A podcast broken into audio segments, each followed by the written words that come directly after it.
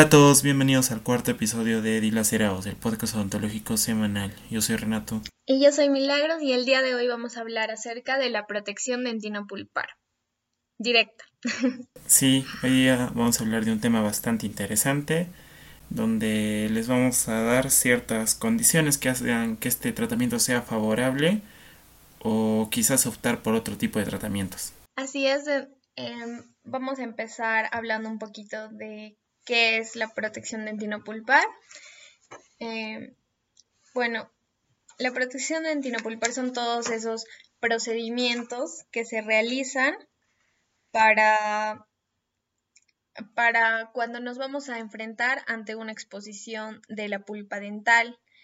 Eh, dentro de la etiología, esta puede ser de origen traumático o de origen accidental cuando estamos preparando una cavidad eh, que ha sido afectada por caries. Sí, como tú lo mencionabas, el recubrimiento pulpar directo está indicado para todas ellas exposiciones accidentales o también traumáticas. Y básicamente lo que consta es, después de realizar un protocolo de asepsia y hemostasia, recubrir con un material protector que estimule la formación de un puente dentinario sobre esta dentina, perdón, sobre esta pulpa. Ah, bien, entonces cuando cuando vamos a tener este tipo de accidentes o este tipo de casos, eh, tenemos que valorar muy bien eh, lo que los factores que, que tenemos para un tratamiento exitoso. En la exposición traumática solo son, mm, son dos factores importantes que tenemos que tener en cuenta. Primero es que la exposición debe ser pequeña Mm, menor a un, a un milímetro si es posible y que la pieza dentaria tenga el ápice abierto. Esto nos presume un tratamiento más exitoso ya que al tener mayor vascularización hay menores posibilidades de una infección. Me gustaría aumentar alguna o acotar algunas cosas con respecto al tamaño de la exposición, como lo indicas. Una exposición menor a un milímetro nos da mayor posibilidad de éxito, ya que hay menor posibilidad de que los organismos se infiltren en este tejido pulpar expuesto y causen una infección. Y con respecto a la edad y estado pulpar, es muy importante que nos encontremos con una pulpa joven o en formación, ya que a medida que avanza la edad o envejecimiento pulpar, disminuye la posibilidad de éxito de este tratamiento debido a que hay un mayor aumento de depósitos cálcicos y de tejido fibroso y además de que hay una reducción del volumen pulpar por lo cual la capacidad de respuesta de este tejido va a estar muy condicionada. Bien, gracias por las aclaraciones. Ahora, dentro de las exposiciones accidentales que van a sucedernos cuando nosotros estamos preparando una cavidad terapéutica Mm, por caries para restaurar la pieza dentaria, una exposición accidental, tenemos más factores para poder presumir su éxito a largo plazo. Primero va a estar que la ausencia de sintomatología eh, previa a la afectación pulpar, porque si ya hay sintomatología, si ya hay dolor, lo más recomendable es realizar una pulpectomía total y un tratamiento de conducta. Sí, con respecto a lo que es esto es muy importante el diagnóstico clínico, ya que nosotros solo podremos realizar la protección pulpar en aquellas pulpas donde hay una inflamación o signos de que es un proceso reversible, como por ejemplo un dolor provocado que desaparece cuando cesa el estímulo externo o cuando se remueve este ya que si nos encontramos ante una pulpa que presenta un dolor espontáneo, continuo, intermitente o pulsátil, como tú lo indicas, deberíamos optar por tratamientos mucho más agresivos como un tratamiento de conducto o una pulpectomía si estamos hablando de piezas deciduas. Bueno, algo que comparte con la exposición traumática es que la exposición debe ser pequeña porque ya sabemos hay mayor posibilidad de una correcta cicatrización. Mm, también el factor eh, la edad del paciente, que también ya lo mencionamos. Y otro factor importante es que ah, cuando nos sucede una exposición accidental de la pulpa, la mayor parte del tejido cariado debe haber sido eliminado antes de la exposición, ya que esto va a minimizar los riesgos de, de infección, ¿no? Sí, otro punto importante es respecto a bajo qué condiciones de asepsia se ha realizado esta exposición pulpar, ya que si nosotros nos encontramos ante una operatoria que se estaba haciendo bajo aislamiento relativo, puede que esta pulpa ya esté contaminada por bacterias, lo que va a hacer que la regeneración de este tejido expuesto sea muy improbable. Mientras que si nosotros nos encontramos bajo un aislamiento absoluto, la posibilidad de que haya una contaminación bacteriana en esta pulpa es mínima, por lo cual es muy importante mantener las condiciones de asepsia y todos los protocolos de aislamiento. En casos de que en casos de que, por ejemplo, es muy importante el diagnóstico preoperatorio, por ejemplo, con el uso de radiografías de diagnóstico, y aquí vamos previendo qué tan cercano o qué tan real es la posibilidad de que haya una comunicación pulpar y además de realizar maniobras preoperatorias como son buches antisépticos que de alguna manera disminuirán la carga microbiana salival y por lo tanto no podamos contaminar este, la exposición pulpar. Bien, ya casi terminando, eh, tenemos que otro factor importante es el tipo de hemorragia que va a tener nuestra exposición accidental. Por ejemplo, si es una hemorragia que se puede cohibir fácilmente, esto es muy favorable. Pero si en cambio eh, vamos a tener dos espectros aquí. Si es una exposición sin sangrado, Em, lo más probable es que ya exista una necrosis pulpar. Y si por otro lado hay un sangrado muy abundante que no podemos controlarlo fácilmente, podríamos estar ante una hiperemia pulpar y en ambos casos, en el de la hiperemia y el de la necrosis, no debemos optar por el tratamiento de la protección pulpar directa, no es lo recomendable, sino irnos a tratamientos un poquito más invasivos. Sí, como tú lo comentas y vuelvo a repetir, es muy importante el diagnóstico. Eh, como les habíamos mencionado, eh, la única manera de realizar nosotros una protección dentino-pulpar es en aquella donde hay una inflamación reversible. Tanto necrosis como hiperemias, eh, como lo mencionas y lo volvemos a repetir, debemos optar por otro tipo de tratamientos. exacto. Em, nuestra pieza dentaria a restaurar con este tipo de tratamiento tiene que ser una pulpitis reversible. Ese, esos son los signos que nosotros tenemos que evaluar, como ya lo explicó Renato más ampliamente. Bueno, el último factor es que el apósito pulpar que vamos a utilizar debe ser eficaz. Esto porque de este va a depender mucho la formación de un nuevo puente de dentina. Bien, por ahora hemos terminado con todos estos factores importantes para realizar que necesitamos para realizar una protección pulpar directa exitosa. Y vamos a pasar a la parte de los materiales que los vamos a desarrollar un poquito mejor explicando toda la técnica de la protección pulpar directa. Eh, sí, vamos a explicar los materiales de manera simultánea con el que damos o consideramos nuestro protocolo de protección pulpar directa. Y empezamos hablando sobre los antisépticos. Mm, Milagros, ¿nos tienes más información respecto a esto? Sí, el primer paso para nuestra técnica de protección pulpar directa es la desinfección de la exposición. La desinfección debe ser rápida, porque así evitamos la posibilidad de infección. Entonces, como Renato ya nos lo dijo, eh, lo mejor es usar un colutorio como el de clorexidina al 0.12% o incluso si nos vamos a enfrentar a una exposición eh, traumática por una fractura que no se ha realizado en consultorio, se puede utilizar también el agua oxigenada o el peróxido de hidrógeno como un colutorio.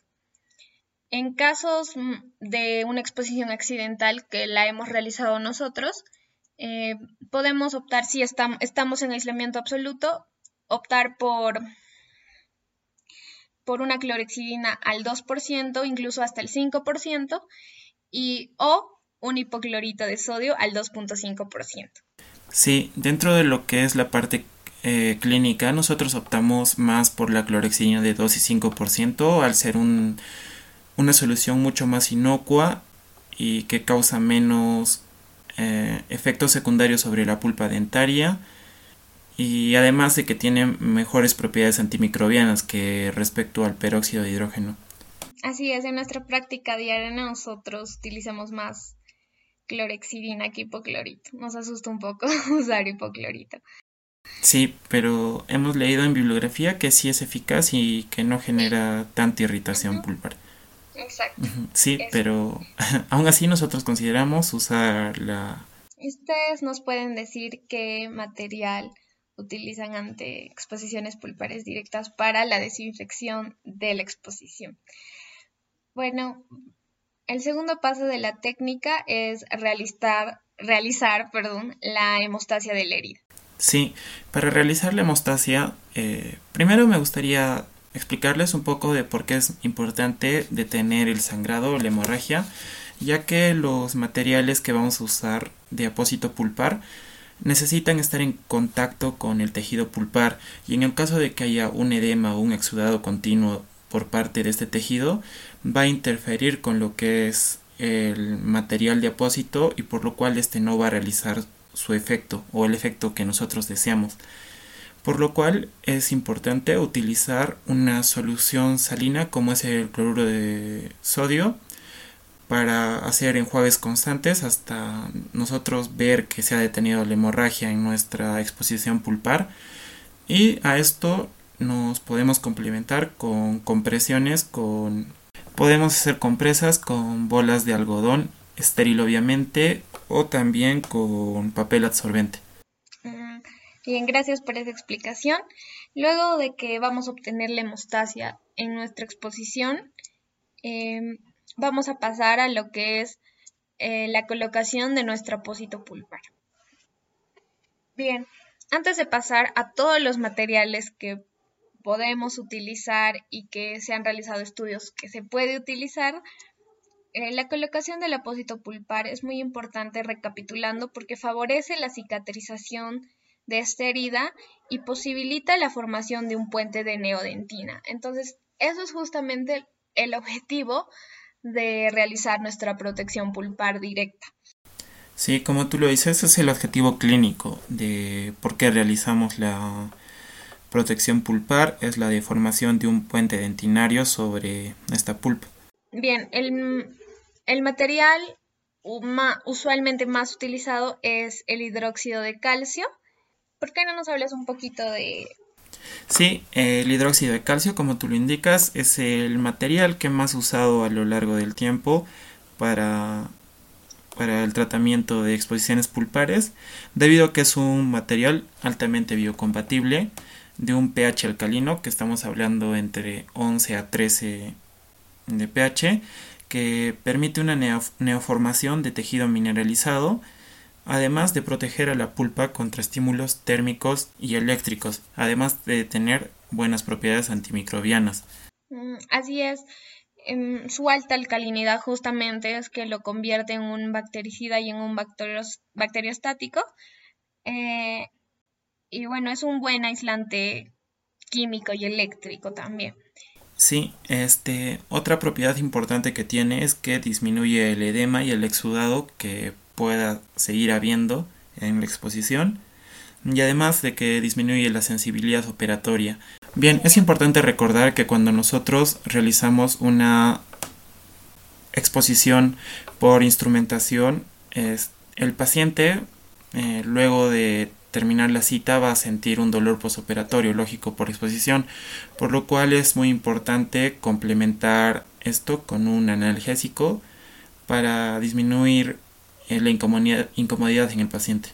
Bueno, nosotros utilizamos hidróxido de calcio químicamente puro justo para lo que son las producciones pulpares directas, pero leyendo eh, sabemos que ya se, se, puede utilizar, hay otros materiales que podemos utilizar con este fin, ya que lamentablemente el hidróxido de calcio tiene en, en sus desventajas tener Um, se degrada muy fácil, ¿no? Dejando un vacío en lo que sería nuestra restauración. Eh, sí, como lo indicas, eh, es un tratamiento, eh, perdón, es un material bueno, sí, pero tiene ciertas limitaciones que nos podrían hacer dar un paso atrás con respecto a otros materiales. Como tú lo indicas, es un material que no tiene mucha resistencia a las cargas mecánicas y por lo cual si nosotros colocamos una capa muy gruesa de este material, lo que va a terminar es fragmentándose y dejando un espacio hueco entre lo que es el material de restauración provisional que pongamos encima y la pulpa dentinaria. Mm, así es, por eso hay que ser muy cuidadosos al trabajar con este material y bueno, eh, esa es una de las primeras controversias, creo. Cuéntenos si ustedes usan o han utilizado hidróxido de calcio para estos casos. Nosotros sí lo hacemos. Em, que hay una muy buena respuesta pulpar. Sí, eh, ¿nos podrías explicar un poco más sobre el fosfato de calcio? Claro, el uso del fosfato de calcio se inició ya que tiene mejores, es más resistente, tiene mejores propiedades comparándolo con el hidróxido de calcio y ha demostrado que tiene la misma función del hidróxido de calcio pero con mejores propiedades mecánicas, ¿no? Eh, sí, exacto. Es este fosfato de calcio se utiliza o se descubre en la búsqueda de mejorar las propiedades mecánicas que tiene el hidróxido de calcio. Tenemos otro tipo de apósitos pulpares que, que son utilizados como el ácido hialurónico, incluso factores de crecimiento unidos con colágeno. Y antes de empezar a hablar de, del material más idóneo para realizar protecciones pulpares directas, quisiera hablarte acerca de esta controversia de usar adhesivo eh, para la protección. Bien, hay una controversia en cuanto al uso de los adhesivos en las, en las protecciones pulpares directas, porque hay estudios que han demostrado que se puede utilizar este sistema para, para la neoformación de dentina. Obviamente, para realizar, sabemos que los adhesivos se unen muy bien con el esmalte y mecánicamente también con la dentina, pero para realizar esta protección mm, necesitaríamos primero grabar la superficie, la exposición con ácido ortofosfórico, para luego colocar eh, el sistema adhesivo. Eh, la verdad a mí me parece que es un sistema un poco agresivo, pero hay estudios que han demostrado que sí produce una inflamación, pero esta inflamación no es necesariamente mayor o exagerada, a como la podría causar un hidróxido de calcio u otros materiales, ¿no? Sí, eh, me parece muy bien lo que dices. lo que busca básicamente no es una neoformación de tejido mineralizado, sino lo que busca es con el adhesivo un sellado que no permita que haya una invasión de microorganismos en la pulpa. Y sí, lógicamente el grabado ácido causará una irritación, pero como tú lo indicas, no es mucho mayor que la que es causada con protocolos convencionales donde se aplica hidróxido de calcio. Así que desde nuestro punto de vista, o mi punto de vista, me parece algo arriesgado, pero que sí tiene sentido, pero de momento eh, todas las investigaciones que se han hecho muestran resultados a corto y mediano plazo. Eh, me parecería más conveniente darle un poco más de tiempo para ver qué tan eficaz es. Mm, así es, como hay estudios que, mm, que hablan maravillas de este, del sistema, del uso del sistema adhesivo, hay otros también que lo desmienten, ¿no? Entonces. Sí, lógicamente, como todas las, como todos los materiales, eh, siempre va a haber detractores sobre el uso de una técnica o no. Mm, así es. Terminando con este tema de los adhesivos, vamos a pasar al MTA que es usado también como apósito pulpar. Sí, el MTA debe sus siglas a que, bueno, es las siglas de mineral trióxido agregado, que dentro de sus componentes tiene al fosfato de calcio, al silicato tricálcico, al aluminiato tricálcico y óxido tricálcico. Y este material es ampliamente usado en el campo de la odontología, eh, como es lógico, en recubrimientos pulpares directos e indirectos, además para pulpotomías, perforaciones radiculares y lesiones a nivel de furca. Eh, bien, algo que quiero resaltar es que el MTA es un material bioactivo, es decir, que es biocompatible y también es capaz de inducir la formación de tejidos mineralizados. Además que es un antibacteriano y un antifúngico, aunque esto puede variar dependiendo de la proporción de polvo líquido que utilicemos. Sí, es un material altamente biocompatible por lo cual este, puede prevenir toxicidad e irritabilidad que se pueda producir a nivel de la pulpa y además que permite tener un excelente sellado, lo que garantiza una formación correcta del puente dentinario y además de que no hay una filtración de microorganismos ah, al momento de nosotros tener un desfase entre material de restauración y diente. Así es, como todos los materiales que hemos nombrado, también este tiene algunas desventajas y bueno, entre las más resaltantes tenemos que el tiempo de fraguado es largo, es, el, es de horas. Eh, otro es que puede... Sí, el tiempo de fraguado, fraguado perdón, es de 3 a 4 horas, lo cual es sumamente molesto. Sí, bueno, otra desventaja es que este puede inducir discromías ya que tiene un color grisáceo. Eh, sí. Eh, últimamente este, al MTA se le ha ido quitando las partículas de hierro, me parece, y se ha empezado a comercializar un MTA mucho más, eh, mucho más compatible con la estética, que es el biodenting, que es, tiene un color, una coloración blanca o muy similar a lo que son los tejidos dentarios. Incluso se puede adoptar muy bien a los colores del cemento dentario. Eh, así es. Y también eh, otra desventaja es que es difícil su, eliminación después del fraguado ya que no existe un disolvente para este material. bien, acerca de lo que mencionas del biodentin, así, así es, es un material más reciente que entre sus ventajas y lo que puede superar al MTA es que el tiempo, el tiempo de fraguado es mucho menor y que tiene mejores propiedades mecánicas. Sí, entonces, por lo cual, por todo lo mencionado, nosotros consideramos al MTA y al biodenting como un material más idóneo para lo que es la protección pulpar. Quizás el costo es un poco más elevado, pero las ventajas que nos ofrecen eh, son mucho mayores. Por lo cual, este, lo normal es que cada vez escuchemos más de este material y que cada vez sea más usado por nosotros. Bueno, estamos llegando a la parte final de este episodio y vamos a concluir con, desde nuestro punto, lo que consideramos factores importantes para garantizar el éxito del tratamiento. Así es, primero, eh, y sobre todo los tratamientos siempre es realizar un correcto diagnóstico de la patología. Sí, además de tener en cuenta todos los factores que ya hemos mencionado, como la edad, el tamaño de la exposición, entre otros. Así es. Otro factor importante que tenemos que cuidar con mucho cuidado es la asepsia de nuestra de nuestra exposición.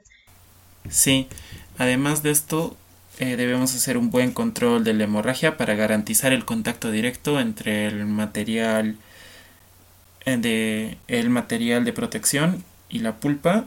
Y también una correcta aplicación de nuestro apósito pulpar.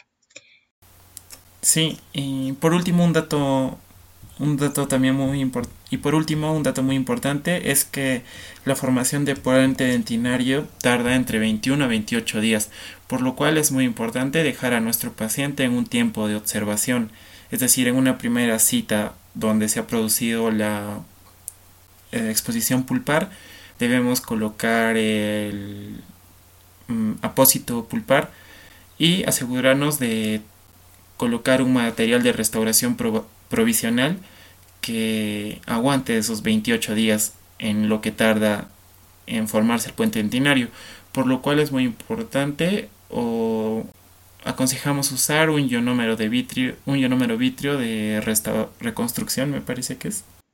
Sí, así es. El ionómero de vidrio va a ser el material de elección para colocar encima de nuestro apósito pulpar por las múltiples eh, ventajas que este posee, que ya será motivo de otro de otra conversación. Y bueno, mm, recordarles que en el tiempo de 21 y 28 días nuestro paciente no tiene que tener sintomatología dolorosa. Sí, es muy importante esto de que el paciente a la segunda cita debe llegar eh, totalmente asintomático y también debemos hacer una radiografía de diagnóstico donde podamos evidenciar si hay una formación del puente dentinario. Así es, si no, lamentablemente tendremos que someterlo, someter la pieza dentaria a un tratamiento más invasivo. Bueno, con esto hemos llegado al final del episodio de hoy. Y no se olviden de seguirnos en todas nuestras redes sociales. Nos encontramos en Twitter como arroba los dilacerados, en Instagram como arroba los dilacerados. Como muchas frutas y verduras. Hasta la próxima. Bye.